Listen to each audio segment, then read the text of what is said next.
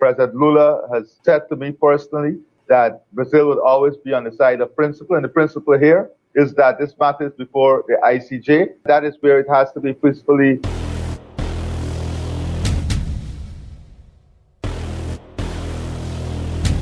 Em entrevista exclusiva para a Globo News, o presidente da Guiana, Irfan Ali, disse esperar que o Brasil seja um líder na manutenção da paz na América do Sul. A fala ocorre após o governo venezuelano fazer um referendo sobre a anexação de dois terços do território guianês.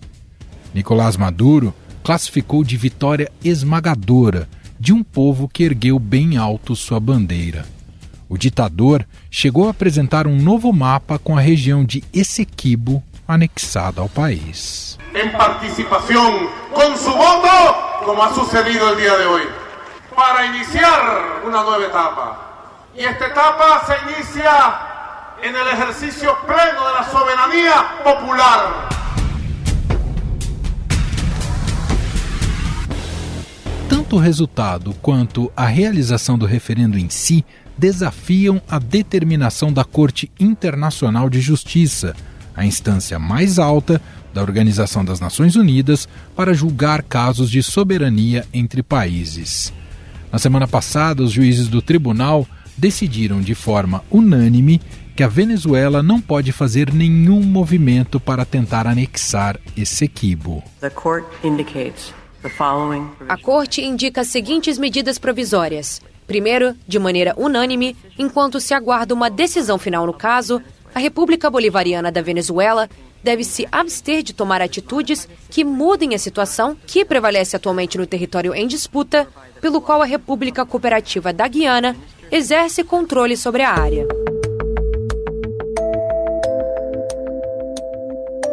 Só para lembrar, o território de Essequibo é disputado pela Venezuela e Guiana há mais de um século.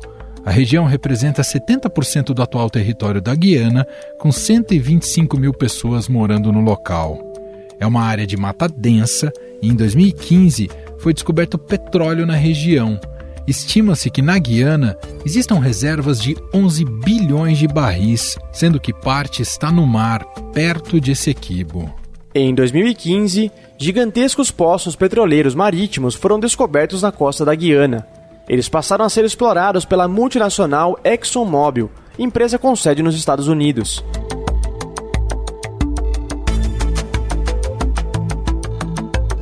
Em um pronunciamento, Maduro anunciou que estava ordenando que a estatal petroleira venezuelana, a PDVSA, conceda licenças para exploração de petróleo e gás na região de Essequibo.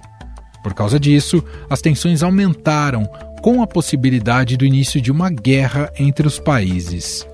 Questionado como o país estaria se preparando para as ações venezuelanas, o presidente da Guiana ressaltou que o objetivo é por uma saída pacífica. To get an army on our border. We went to the court. We went to the international system so that this can be resolved in a peaceful way. And it includes our commitment to international order, our commitment to justice. Mas afinal, qual é o poderio bélico dos dois países?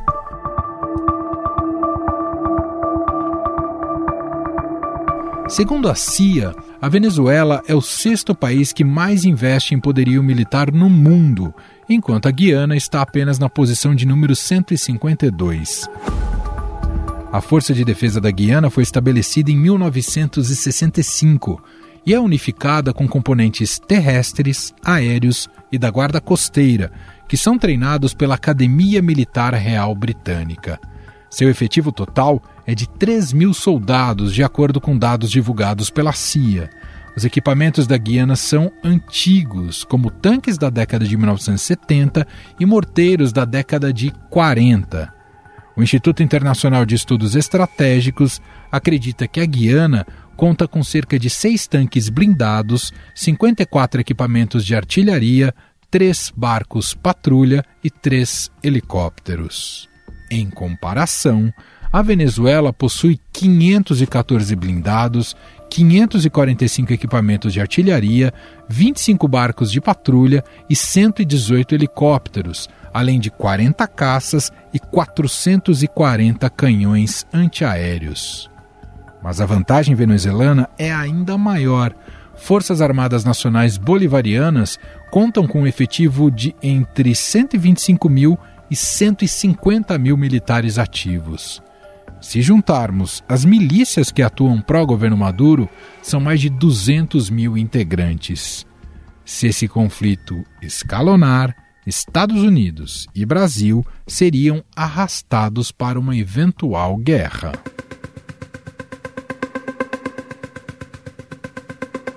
Os Estados Unidos informaram que vão realizar exercícios militares sobre a região de Essequibo. As manobras, segundo a Embaixada dos Estados Unidos na Guiana, acontecerão em parceria com a Força Aérea Guianesa e fazem parte de operações de rotina da parceria para melhorar a segurança local.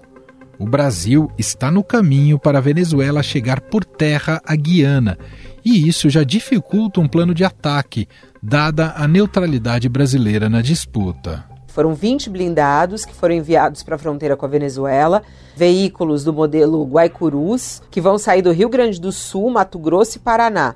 E eles vão ficar no quartel do Exército em Boa Vista. A Polícia Federal também reforçou a presença já lá na região.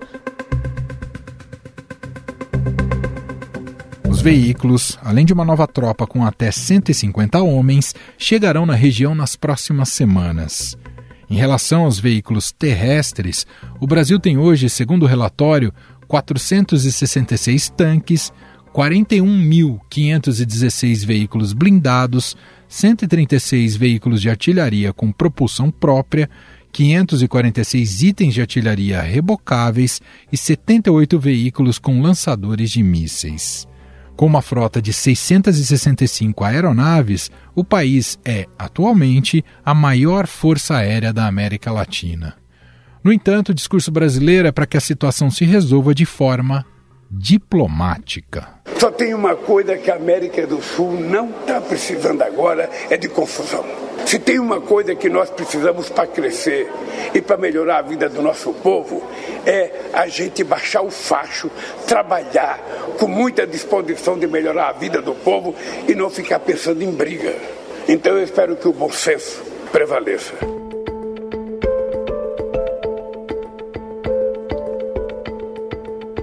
Nesta quinta-feira, durante encontro do Mercosul, Lula afirmou que o bloco não pode ficar alheio à tentativa da Venezuela de anexar o território de Essequibo, na Guiana.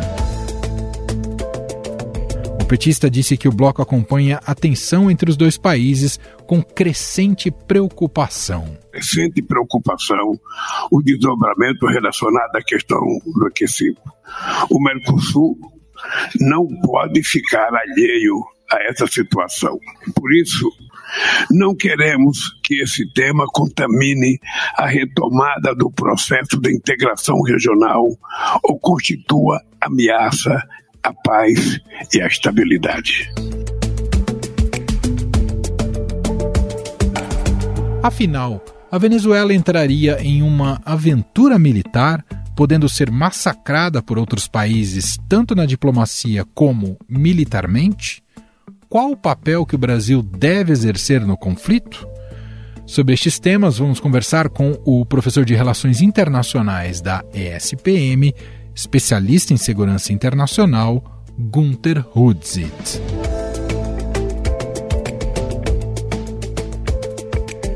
Olá, Gunther, seja muito bem-vindo, tudo bem? Olá, obrigado pelo convite. Bom estar aqui com vocês de novo. Bom, Gunter, é público e notório o alinhamento do presidente Lula com a Venezuela desde a época do Hugo Chávez e também atualmente com Nicolás Maduro. Em relação à tensão ali na fronteira entre a Guiana e a Venezuela, o governo brasileiro já declarou que não vai apoiar qualquer aventura do regime venezuelano. Porém, te pergunto, para a gente começar aqui, Gunter, será preciso algo mais? O Brasil vai precisar ser mais incisivo para que este conflito não escale?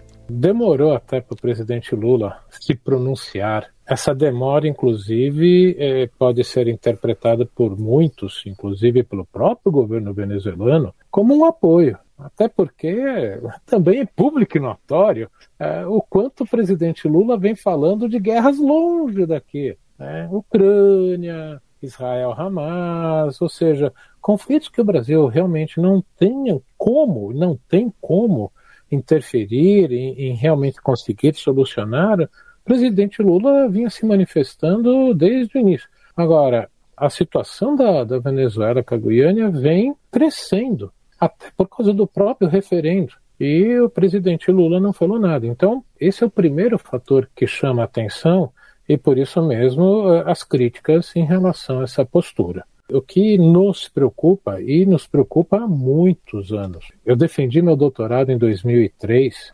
analisei justamente a situação da América do Sul e quando eu coloquei essa questão, muita gente, né, na banca nem tanto, mas depois, né, que, ah, que é isso, imagina, guerra na América do Sul. Pois é, uma questão que parecia esquecida, que nos preocupa, e aí eu aprendi mais, né, quando eu estava é, no Ministério da Defesa, pouco antes disso, 2001, 2002, que o único caminho seco da Venezuela para Goiânia Há uma estrada que sai da Venezuela, entra no Brasil, aí vira à esquerda e vai para Georgetown, capital da Guiana. Por que, que isso é importante? Porque a fronteira entre Venezuela e Guiana é floresta tropical, úmida, densa, praticamente sem estradas, não dá para nenhum veículo, muito menos off-road, nem pensar militar, andar por uma floresta dessa. Pergunta para os americanos como é que foi Vietnã. É para ter uma ideia. A grande preocupação dos militares, que eu já ouvi lá no Ministério da Defesa, 2001, 2002, era que se acontecesse alguma coisa, a Venezuela pudesse tentar utilizar o território brasileiro para essa invasão militar. E por isso mesmo já se vinha desde lá de trás com planejamento para transferir unidades do sul do Brasil para lá, porque afinal de contas, as nossas relações com a Argentina tinham mudado gigantescamente por causa do Mercosul e, portanto, não havia mais necessidade de ter tantas unidades militares lá. Então, o que eu quero dizer com isso? Há quanto tempo isso já preocupa principalmente os militares brasileiros? Eu vejo que nesse momento o que o governo brasileiro, as forças armadas brasileiras fizeram é o indicativo. Nós não vamos aceitar isso. Então, é o máximo que a gente consegue fazer efetivamente, se ele quiser invadir por outros meios, ele vai ter que se ver com os americanos, não é conosco. A imprevisibilidade do, do Maduro é o componente mais desestabilizador nesse momento ali na região, Gunther? Sem dúvida alguma, porque é uma ditadura, por mais que alguns não queiram dizer com esse nome, é uma ditadura que acabou com a oposição, prendeu opositores, nomeou uh, juiz de Suprema Corte sem respaldo de um Congresso independente. As instituições que estão funcionando lá não são independentes do Executivo. Tanto é que nem a própria União Europeia reconhece o governo Maduro como um governo democrático. Por que, que eu estou falando isso? É, é uma ditadura que vai passar por uma eleição geral ano que vem. E esse roteiro a gente já viu antes. A gente viu isso acontecer aqui na Argentina, porque na ditadura, início dos anos 80, em 1982, eh, a Argentina vivia uma ditadura bastante sangrenta, ocorrendo a Guerra Suja, que foi a perseguição e morte né, de dezenas de milhares de pessoas, é, passando por uma recessão, desemprego alto, protestos constantes, e para sair dessa sinuca de bico, eles resolveram retomar as ilhas. E o povo argentino apoiou. No dia seguinte, na verdade, na mesma tarde que o jornal Clarim publicou a notícia, retomamos Las Malvinas, teve uma demonstração gigantesca em frente à Casa Rosada apoiando a ditadura, sendo que no dia antes teve a maior demonstração contra. Então esse roteiro a gente conhece. Nada melhor para uma ditadura até mesmo democracias que estão com problemas internos, tentar desviar o foco. E é essa a principal uh, leitura que se faz. E como é um governo que está muito mal internamente, isso torna a situação mais complicada. Segundo, qualquer ditadura, vide Rússia, quem é que tem coragem de colocar informação correta para o ditador? Ou seja, às vezes a tomada de decisão em governos autoritários, ditatoriais, são tomadas de decisão erradas porque não tem as informações mais corretas. Por quê? Todo mundo quer estar bem para manter o cargo e se manter vivo, lógico, uhum. e, portanto, pode passar informações erradas. E aí, nesse processo, uma tomada de decisão que pode levar a uma guerra. É isso que preocupa também. Gunter, no papel, a Venezuela possui uma capacidade militar bem superior à, à Guiana. Porém, do ponto de vista operacional, dá para saber qual é a atual situação do Exército, das Forças Armadas ali do país? papel aceita tudo. Está escrito lá, ótimo, mas o problema começa não só com o material. Eu começo antes pelo material humano, que sem isso eh, não tem equipamento militar que funcione. De novo, pergunta para o Putin, né? Mostrou bem isso. O que, que eu quero dizer? Quando Hugo Chávez chegou ao poder, ele aumentou gigantescamente o número de generais e oficiais das Forças Armadas para se garantir no poder. Você tem uma ideia, está girando em torno de 2 mil generais. O Exército Brasileiro tem em torno de 170 generais. Nossa. Só para ter uma ideia. E com Forças Armadas mais ou menos com o mesmo tamanho. Por que, que eu estou falando isso? As Forças Armadas venezuelanas se transformaram fundamentalmente em forças antigolpe, para não deixar o Chávez cair e não deixar o Maduro cair. Por quê? Para eles darem essa lealdade uh, ao ditador da hora, foi dado a eles o comando de empresas que foram estatizadas, e com isso eles tiveram muitas benesses econômicas e políticas, e até por meios ilegais. Deram incentivo para eles não derrubarem quem está no poder. Isso faz com que eles não tenham o preparo necessário para um combate moderno. Ah, tem forças especiais, sim, mas um número reduzido não é o suficiente para isso. Segundo, pela crise econômica que a Venezuela vem passando nos últimos anos, há grandes dúvidas sobre a capacidade da manutenção desses equipamentos. Eu já ouvi um dado que talvez esteja desatualizado de que é, dos 36 caças Sukhoi que a, que a Venezuela comprou, dois ou quatro estariam em condições de voar e que normalmente eles seriam usados em desfiles cívicos militares para mostrar a capacidade né, militar da Venezuela. E aí vem o pior: os pilotos venezuelanos estariam voando aí por volta de 6 horas ou a 10 horas por ano. Vai, vamos dobrar. Esse número está errado, Gunther. 20 horas por ano. Mesmo assim, não é o suficiente para você ter pilotos capazes de um embate aéreo. O único equipamento que talvez seja aí o que possa gerar um pouco mais de preocupação são as baterias antiaéreas S-300 que eles compraram da Rússia, como tinha que ser sempre, né? Agora o grande fornecedor e que a, essas são boas. Já não são mais tecnologia de pontos. Os russos desenvolveram a S-400 que são muito boas. Alguns dizem que é a melhor bateria antiaérea do mundo. Mas mesmo assim, daria trabalho não só para a Força Aérea Brasileira, mas até mesmo para a americana. Não seria né, um passeio. Mas, fora isso, há grandes dúvidas dessa efetiva capacidade de prontidão e combate. Por isso que eu ainda estou acreditando que não, não vamos ter uma invasão por terra. E do lado da, da Guiana, em caso de um conflito, com quem que a Guiana poderia contar para se defender? Os Estados Unidos, o senhor imagina que vai para campo, de fato? Sem dúvida alguma. Não é à toa que os americanos já tinham feito um treinamento conjunto com as tropas guianenses em julho e mandaram agora, esses dias atrás, agora mesmo, anunciado né, né, pelo governo né, guianense, pelo Departamento de Defesa dos Estados Unidos, que tropas estão ali. Isso é um indicador de que politicamente nós apoiamos a Guiana. Ponto. Na linguagem diplomática militar é isso que eles estão dizendo. Não é que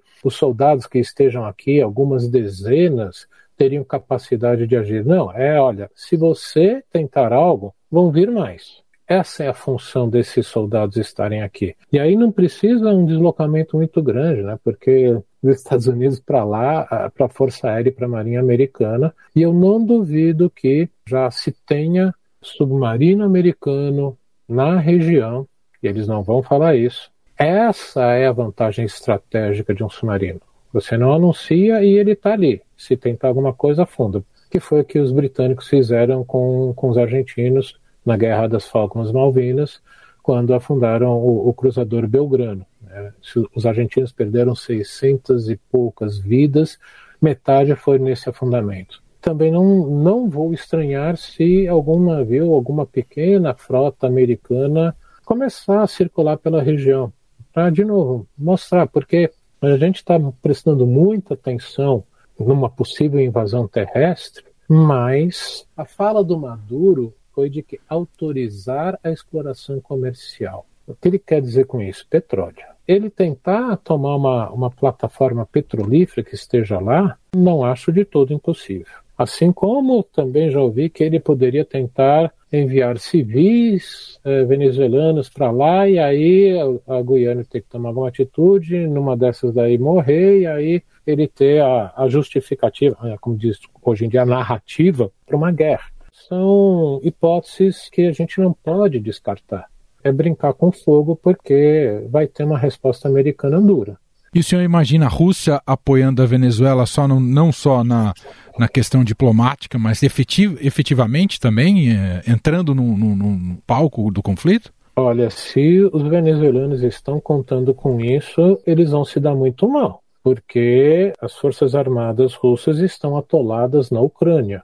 E eu diria, a marinha russa, uma parte já está no fundo do mar do, do Mar Negro, principalmente o maior navio, Moskva, ele foi fundado pelos ucranianos. Então, nesse momento em que eles estão concentrados ali, no máximo fazendo uma operação aérea na Síria, como foi feito, se não me engano, semana passada, eles conseguirem enviar suprimentos, esquece.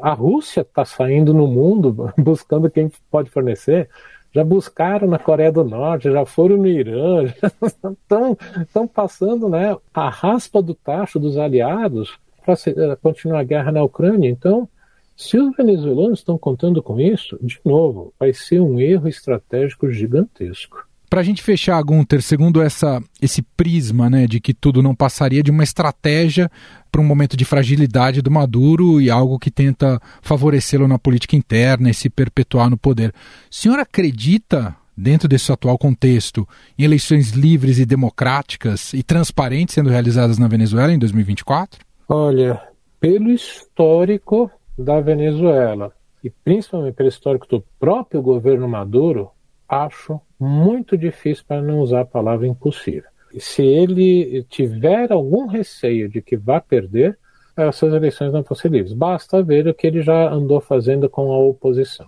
prendendo, de novo. Ou seja, bastou o governo Biden negociar e tudo isso, né, o grande pano de fundo, acho que é importante a gente lembrar disso.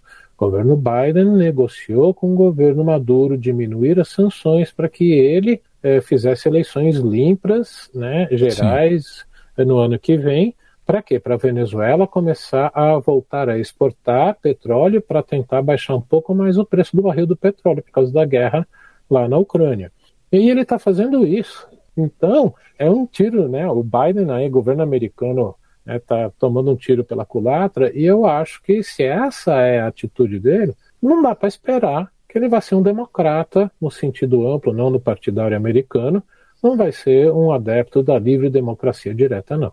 Muito bem, ouvimos aqui a análise de Gunther Hudzitz, professor de Relações Internacionais da ESPM, especialista em segurança internacional, gentilmente aqui atendendo a nossa reportagem. Obrigado mais uma vez, viu, Gunther? Eu que agradeço. Obrigado a vocês. Até a próxima. Estadão Notícias. E este foi o Estadão Notícias de hoje, sexta-feira, dia 8 de dezembro de 2023. A apresentação foi minha, Emanuel Bonfim.